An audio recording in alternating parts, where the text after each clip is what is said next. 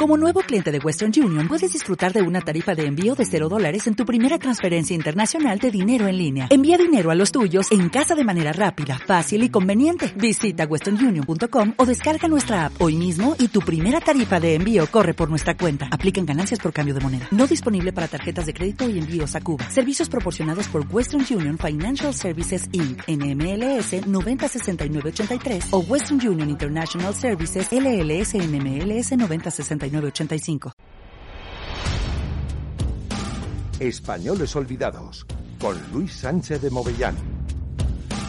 Buenos días, señoras y señores oyentes. Estamos en una nueva edición de Españoles Olvidados y hoy vamos a tratar de la poetisa, de la escritora, de la periodista y de la militante feminista anarquista Lucía Sánchez Sazaornil.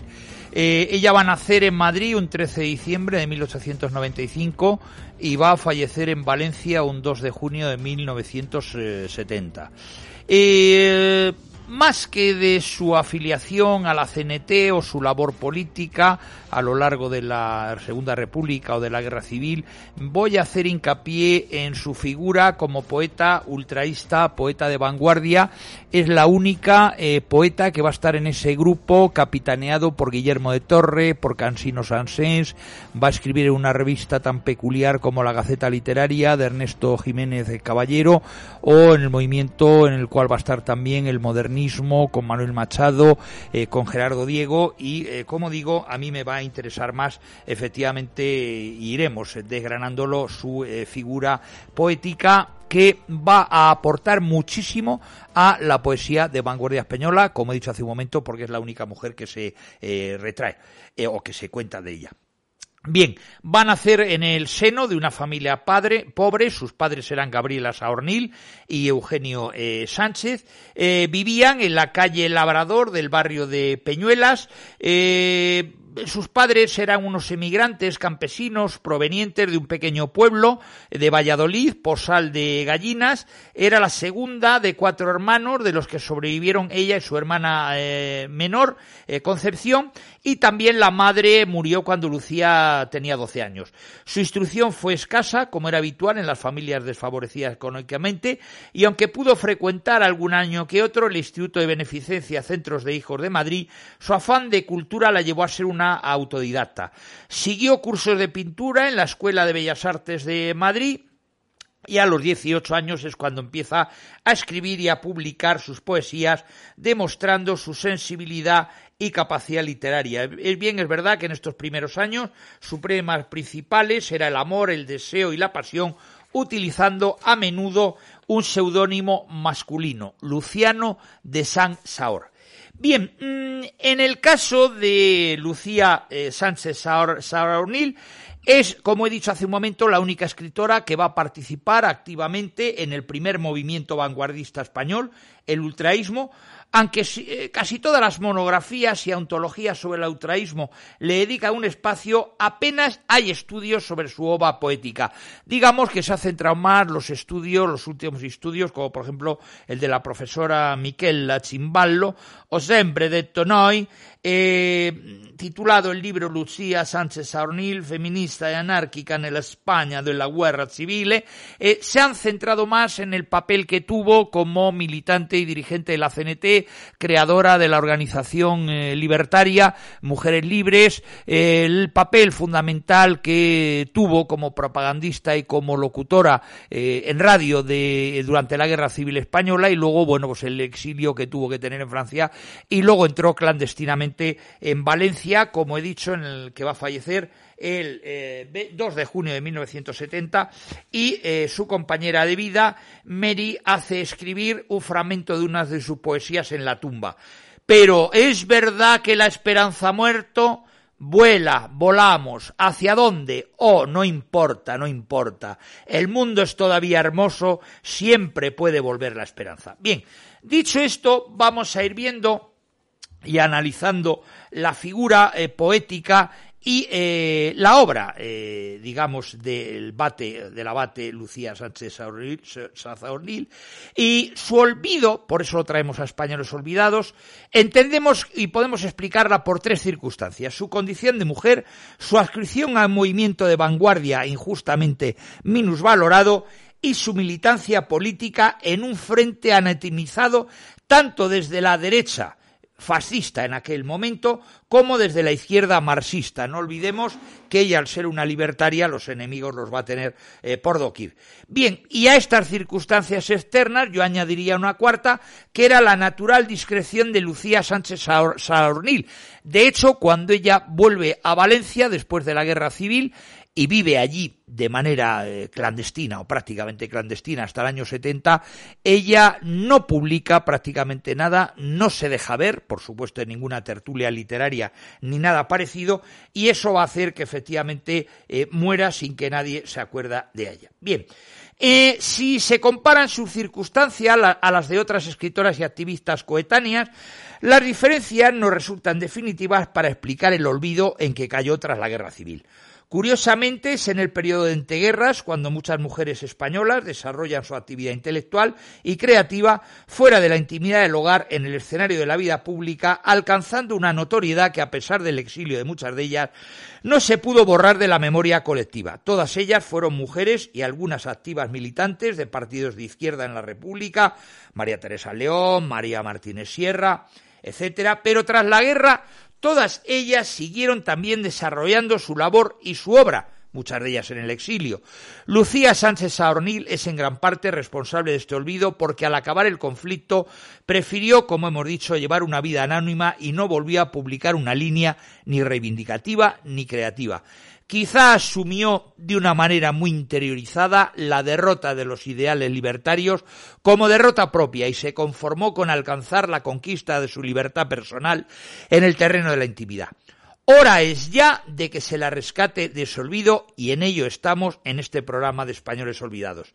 Lucía Sánchez Saornil nació en Madrid en 1895, como hemos dicho, un 13 de diciembre, de procedencia proletaria y huérfana, como también hemos comentado, de madre desde muy joven. Desde 1916 eh, ingresa en la compañía eh, telefónica, ya va a trabajar toda su vida hasta que tiene que partir al exilio como telefonista en esta compañía y va a publicar sus poemas en las revistas de vanguardia española. Empezó colaborando en 1916 en Los Quijotes, con cuyo director tuvo una cierta amistad, y siguió en Cervantes, Grecia, Ultra, Plural, La Gaceta Literaria, firmando casi siempre bajo el seudónimo masculino, como hemos dicho, de Luciano de Sansaor. Aunque por su natural discreción no debió participar mucho en las tertulias de los ultraístas, la más importante, recordemos, la del café colonial en torno a Rafael Cansinos Ansens. Era conocida personalmente por varios miembros del grupo. Cansinos Ansens reserva un espacio para ella en sus memorias, entre afectuoso y paródico, y ella le había dedicado su poema titulado Letanías de amor y de dolor como maestro del ultraísmo. Dedicó otros poemas a Almidio García Linera, responsable de la revista Los Quijotes, y a Isaac del Bando Villar. Por el testimonio de Cansimos sabemos también que la conocía el poeta César Antonio Comet, y tanto este como Adriano del Valle le dedicaron sendos poemas, aunque solo el de este último alude a su personalidad. A finales de los años 20 se afianza su compromiso político dentro del movimiento anarquista, compromiso que supondrá el abandono de su poesía en favor de una escritura al servicio de sus ideales, mediante artículos publicados en revistas de corte ideológico y político, CNT, Tierra y Libertad, Sólida Obrera, Revista Blanca, etcétera. Lucía eh, participó en una importante huelga en la compañía telefónica y fue represaliada con su traslado a Valencia y parece que en 1931 se la expulsa definitivamente de la compañía. En 1936, lo apuntábamos, fue cofundadora con Amparo Poch y Mercedes Camposada del movimiento libertario feminista Mujeres Libres, en el que va a desarrollar el cargo de secretaria nacional. En mayo del 38 fue también secretaria del Consejo General de Solidaridad Internacional Antifascista y va a recuperar su vena poética en la guerra civil con poetas comprometidos que recogerán su único libro romancero de Mujeres Libres que va a ver la luz en 1937. Ese mismo año conoce a la que sería su compañera hasta su muerte, América Barroso, Mary para los amigos. Tras una breve etapa de exilio en Francia, ambos regresaron eh, clandestinamente a España y se instalaron primero en Madrid, pero al ser reconocida Lucía tuvo miedo y se trasladó a Valencia, en donde la escritora llevó una vida anónima, alejada de la política y de toda actividad pública. Bien, mmm, parece que Lucía, como he comentado, volvió a escribir poesía, que envió un original a Argentina, pero la nueva colección de poemas nunca llegó a editarse como libro y se perdieron de eh, los poemas. Solo al final de la vida, al diagnosticarle un cáncer, vuelve a escribir 23 poemas que permanecen inéditos hasta la publicación de su poesía. Bien, Lucía Sánchez Adornil, entre 1917 y 19, publica en la revista Los Quijotes 12 poemas que se inscriben en la órbita del modernismo y en concreto del llamado modernismo por Rubeniano.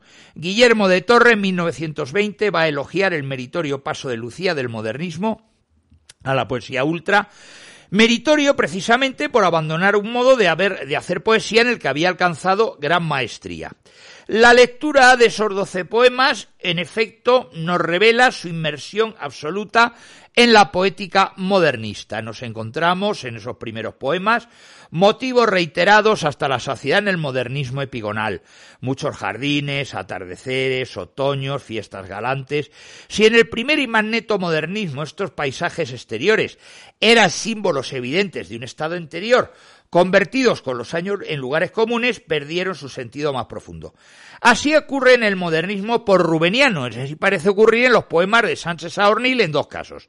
Es evidente que el jardín y la tarde son sólo el marco espacial y temporal de una figura. El jardín exquisito y pagano cobijó tu graciosa silueta.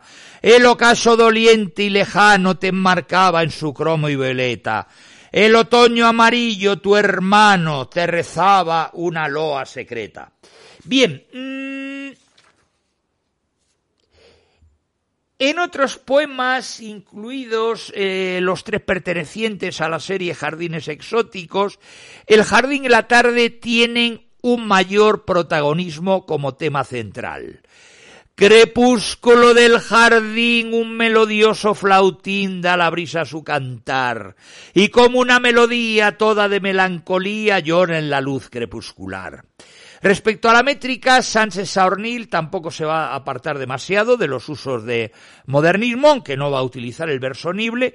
En general va a respetar el metro y la rima, predominan las series de cuartetas o de redondillas octosilábicas y con una rima en consonante y los sonetos a veces remozados con servesios, en, serventesios, perdón, en lugar de cuartetos, soneto con versos alejandrinos y serventesios y alguno con dodecasílabos o decasílabos. Además de medida y rima, los poemas tienen un ritmo muy logrado y no podían faltar en la órbita del modernismo un poeta en prosa. Las rosas no se resignaban a morir. Característica esencial del modernismo es el intento de fundir las distintas artes en la poesía, de aunar sensaciones pertenecientes a diferentes sentidos. Al influjo de la tradición modernista se une el interés y el conocimiento de otras artes. Por parte de Lucía, había estudiado, como hemos dicho, en la Academia de Bellas Artes y su interés por la pintura se va a plasmar en el poema titulado Bató, en el que recrea con la palabra el cuadro de un jardín presidido por una minúscula eh, figura femenina. Miniatura de ilusión como un sueño fugitivo, nos dice. La escultura va a estar representada en el poema Motivos eh, Triunfales, eh, subtitulado Rito y Pecado, mm, y nos dice, el, vamos a declamarlo. Eras grave y augusta, eras casi hierática, y te amé en la escultura de tu cuerpo pagano. Tu mirada dormida era quieta y extática, y era un mármol desnudo tu blancor soberano. Un jardín luminoso, una fuente sonora, desmayado los cuerpos en la luz violeta. Un perfume violento exhalaba la flora que abrasaba la carne en ansia secreta. Y en la hora encantada del jardín principesco, la armonía del verso devanaba en tu oído, encendidos los ojos de un arder satanesco tal que un rito pagano a la luz postrimera como a un dios en el templo del jardín florecido, me ofrendaste el exvoto de tu cuerpo de cera.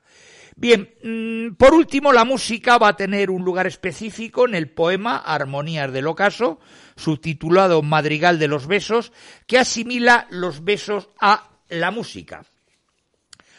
Oh música de tus besos, que es como el eco lejano, di una sonata uno de esos ritmos que pueblan lo arcano. Pero más allá de estos casos específicos puede afirmarse que todos los poemas explotan el sincretismo sensorial, aromas, sonidos, luminosidad y cromatismo, plasticidad, todo ello se va a mezclar con profusón. Algunas de estas sensaciones repiten sus procedimientos, así la sensación táctil se vale abundantemente de la referencia a la seda, el mármol o a la cera, la olfativa a las flores, la visual al ocaso, al oro, al blanco que simboliza la pureza. También abundan las sinestesias, voz de seda.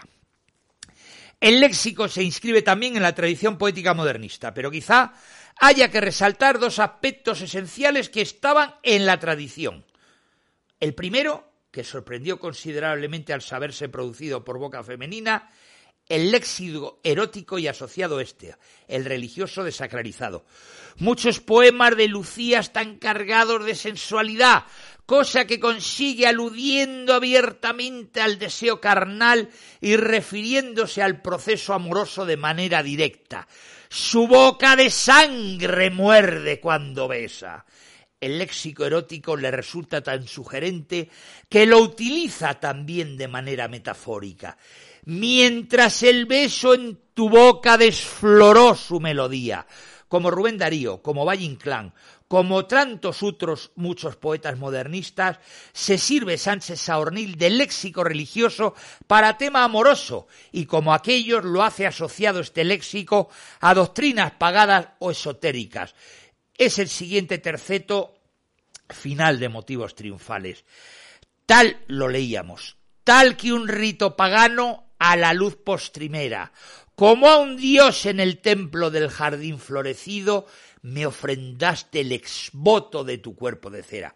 Hasta aquí se podría afirmar que la lectura de estos poemas revela un buen hacer poético o en certeras palabras de Guillermo de Torre una admirable perfección técnica y una cristalización temática en cierta modalidad lírica extinta.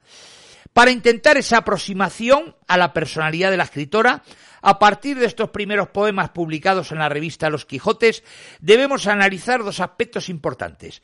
El grado de implicación personal en dichos poemas y la imagen de la mujer que se nos ofrece. Hay varios poemas en forma impersonal, aunque puedan utilizarse gramaticalmente la tercera persona, centrados en la descripción externa de jardines o de un paisaje pictórico. Otros poemas tienen un leve hilo narrativo o son meramente descriptivos y se centran en torno a una figura aludida en tercera persona. Resulta curioso el poema primero de Madrigal de Ausencias, vamos a declamarlo, novia lejana de la faz de cera, dulce adorada de melena rubia, añorando tu boca primavera, sueña el poeta mientras cae la lluvia. Canta el agua sus arias otoñales, dulce nostalgia de tu voz de seda, que cantara divinos madrigales bajo el palio triunfal de la arboleda. Bien, mm, la novia como figura literaria, fadecera, melena rubia, boca primavera, es objeto de la poeta, pero de la evocación que produce el contacto de una hoja parece emerger una persona real, deseada por un yo también real. De igual modo, el poema titulado Las rosas no se resignaban a morir empieza en tercera persona, pero pronto vemos cómo pasa a un nosotros. Por último, hay varios poemas que están escritos desde un yo y dirigidos a un tú, muy concreto, por supuesto femenino, y estos son los que revelan una mayor sensualidad. Como se ha dicho, el hecho de estar firmados bajo un seudónimo masculino evitaría la extrañeza del lector de la época. Pero los lectores actuales que sabemos que están escritos por una mujer, por una mujer, hemos de tomarlos como un mero ejercicio poético, sometidos a las convenciones propias del género, o hemos de considerarlos como manifestación de un eros lésbico, para cierta crítica feminista resultaría no solamente incuestionable, sino sumamente revelador y concluyente el carácter sáfico de estos poemas. En nuestra opinión, tal afirmación nos puede resultar un poco precipitada, puesto que ese protagonismo del yo se da precisamente en poemas cargados de tópicos modernistas. En dos de ellos se hace referencia ya en los títulos al contenido literario de los mismos. El poema, o uno de ellos se titula Motivos Triunfales, que le hemos eh, recitado hace un momento, y el otro va a ser el de Motivos Galantes. Declamo. El jardín exquisito y pagano cobijó tu graciosa silueta, el ocaso doliente y lejano te enmarcaba en su cromio violeta. El otoño amarillo, tu hermano, te rezaba una loa secreta, te acogiste, temblando a mi mano, y a la luna mirabas inquieta. Si la luna estará enamorada, la pregunta me fue susurrada por tus labios ardientes y rojos. Sí, la luna está enamorada, y la luna, en respuesta callada, largamente besaba tus ojos. En estos poemas iniciales aparecen reflejados dos tipos de mujer, que son las características del modernismo, la mujer fatal y la mujer virginal. La primera la encontramos en dos poemas, Tigresa y el motivos triunfales que hemos declamado. El primero está escrito en tercera persona y es totalmente objetivo, con una mención al poeta. Es una descripción que tiene todos los ingredientes de la fama fatal del modernismo. Físicamente salta y rubia, carne fragante y aspecto misterioso y felino. Quizás lo más curioso es dentro del tono objetivo la referencia en dos ocasiones a un vosotros, que en mi opinión no se identifica con cualquier lector implícito, sino que va dirigido específicamente a los varones en general. La mano elegante que cede al poeta en una encantadora hora peligrosa es como una garra fina y poderosa que en un largo espasmo crispada os inquieta. Es cierto que la actitud de superioridad y desdén de la mujer fatal estaban ya en otros poemas modernistas.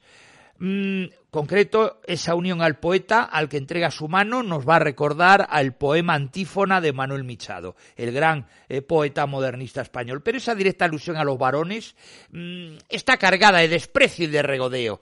Su boca de sangre muerde cuando besa y luego en desdenes de altiva princesa os clava los dardos locos de su risa.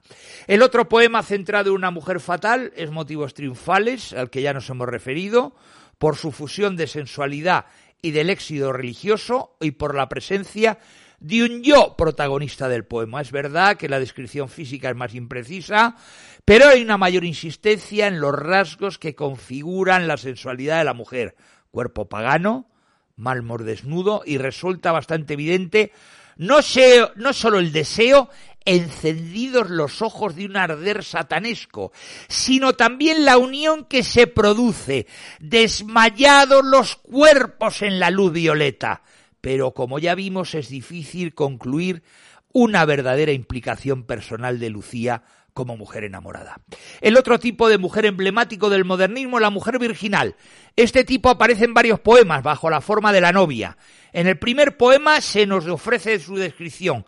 Fadecera, rubia, voz sedosa, blanca mano, son pocos rasgos pero suficientes para la caracterización. Aunque también esta figura puede ser objeto de Odisea, lleva implícito en su ser la no consumación, pues dejaría obviamente de ser virginal. De este modo, las novias de estos poemas están rodeadas de un halo de tristeza que resulta muy revelador. Quizá el texto más sugerente en este sentido es el poema titulado Las rosas no se resignaban a morir, con una dedicatoria personal muy concreta. para Milín, que sabe inclinar la cabeza graciosamente como una rosa en un vaso de cristal. Yo creo que está todo dicho. El texto parte de una anécdota concreta, la constatación de que unas rosas cortadas tres semanas antes permanecen sin deshojarse, aunque ya decaídas. Aquí, en contra de lo que suele ser habitual en poesía, las rosas son el primer término de la comparación y las novias el segundo. Ya al describir las rosas dice de ellas que eran rojas como una encarnada boca de mujer, y después da un salto mayor hasta la generalización. La dedicación, como hemos visto, de forma tan personal y concreta, la implicación personal de la autora, nos acordamos, la alusión a la ausencia de racionalidad sin saber por qué, y el turno sumamente afectivo, yo diría casi sensiblero, hacen pensar que aquí pueda tratarse de un mero, perdón, de que aquí no pueda tratarse de un mero ejercicio poética. Mujeres fatales hay muy pocas en la realidad. Mujeres con la única expectativa de relación personal matrimonio había demasiadas. Pensamos que Lucía se está lamentando sinceramente de una situación que la mujer vivía de manera generalizada y que tan magistralmente recreará, recordemos, unos años más tarde, Federico García Lorca en Doña Rosita la soltera. Si no me equivoco, aquí Lucía sí deja traslucir una preocupación personal, aunque parece desviarla hacia las otras mujeres. Quizás ella perdón, trabajadora y escritora se sentía más liberada con un horizonte de expectativas más amplio, pero como mujer se sentiría sometida por solidaridad a un destino cortante y cruel. A partir de enero del 19, Lucía Sánchez Saornil empieza a publicar sus poemas en las revistas más comprometidas con el vanguardismo, Grecia, Cervantes y Ultra. No significa esto que su poesía dé un vuelco radical. Muchos de sus poemas siguen siendo recreaciones modernistas. El primero que publica en Grecia, es el Madrigal de tus sortijas, un poema en prosa que anuncia la transición hacia un nuevo modo de concebir y de hacer la poesía. Recordemos que Ultra, un manifiesto de la juventud literaria, se había publicado en otoño del 18 y lanzaba solo la idea de la necesaria renovación literaria, desde la tendencia que fuera, mostrándose bastante respetuosa y, y manifestando una simple voluntad de superar a los precursores. Este poema en prosa de Lucía Sánchez Saornil está presidido por un verso de Juan Ramón Jiménez. La huella modernista se manifiesta en dos procedimientos poéticos, el impresionismo y el sincretismo sensorial. Perdón. El poema no describe, sino que trata de crear un ambiente mediante pinceladas que se dirigen a todos nuestros sentidos. La cita de Juan Ramón Jiménez es el primer hemisquitio del verso segundo del poema decimoctavo del, del laberinto, que se va a centrar en el aroma de la mujer. Bien, el punto de partida, el verso juan ramoniano y la estética modernista es enseguida superado desde los presupuestos del vanguardismo y el rastro más evidente es la alusión a un mundo eh, moderno, en concreto las grandes ampollas eléctricas, como llama a las bombillas desde las que se contempla la escena y cuya especial luz modifica un altar negro. Bien, mm, el resto de los poemas publicados en las revistas vanguardistas eh, responden a una estética postmodernista, estamos ya avanzando en la concepción poética. Si se eh, repasan los tipos de mujer, reaparecen las novias virginales, se dedica un poema al desgaste del amor. El panorama para la mujer de la época no parecía, desde la visión de nuestra poeta, demasiado eh, halagüeño. Mm, en este contexto, el crepúsculo, y con ello eh, voy a terminar, el crepúsculo sensual va a cobrar un sentido especial y parece que viene en cierta medida a romper esa visión negativa de la mujer. Declamo crepúsculo sensual. Inquietudes inefables ponían sus largos estremecimientos en mis entrañas. Había llovido, el jardín se abría pomposo, más verde, más carnal, las rosas grandes y sangrientos se abrían atrónitas de los truenos lejanos al poniente. Una ola de perfumes frescos de agua exaltó mis sentidos. Las rosas palpitaron entre mis dedos abiertos y fue una palpitación de carne tibia, carne estremecida y fragante, glorioso contacto que rompió el dique de los deseos abocados, y en aquella divina explosión de inquietudes el alma se me hizo carne también, carne trémula, enfebrecida, que en incomprensibles ansiedades se hundía ahogándose en los ríos sangrientos del crepúsculo. Hasta aquí la biografía y la poesía de la gran poeta ultraísta, la libertaria, feminista, periodista española Lucía Sánchez Saornit. Muchas gracias, señores oyentes, y hasta una nueva edición de Españoles Olvidados.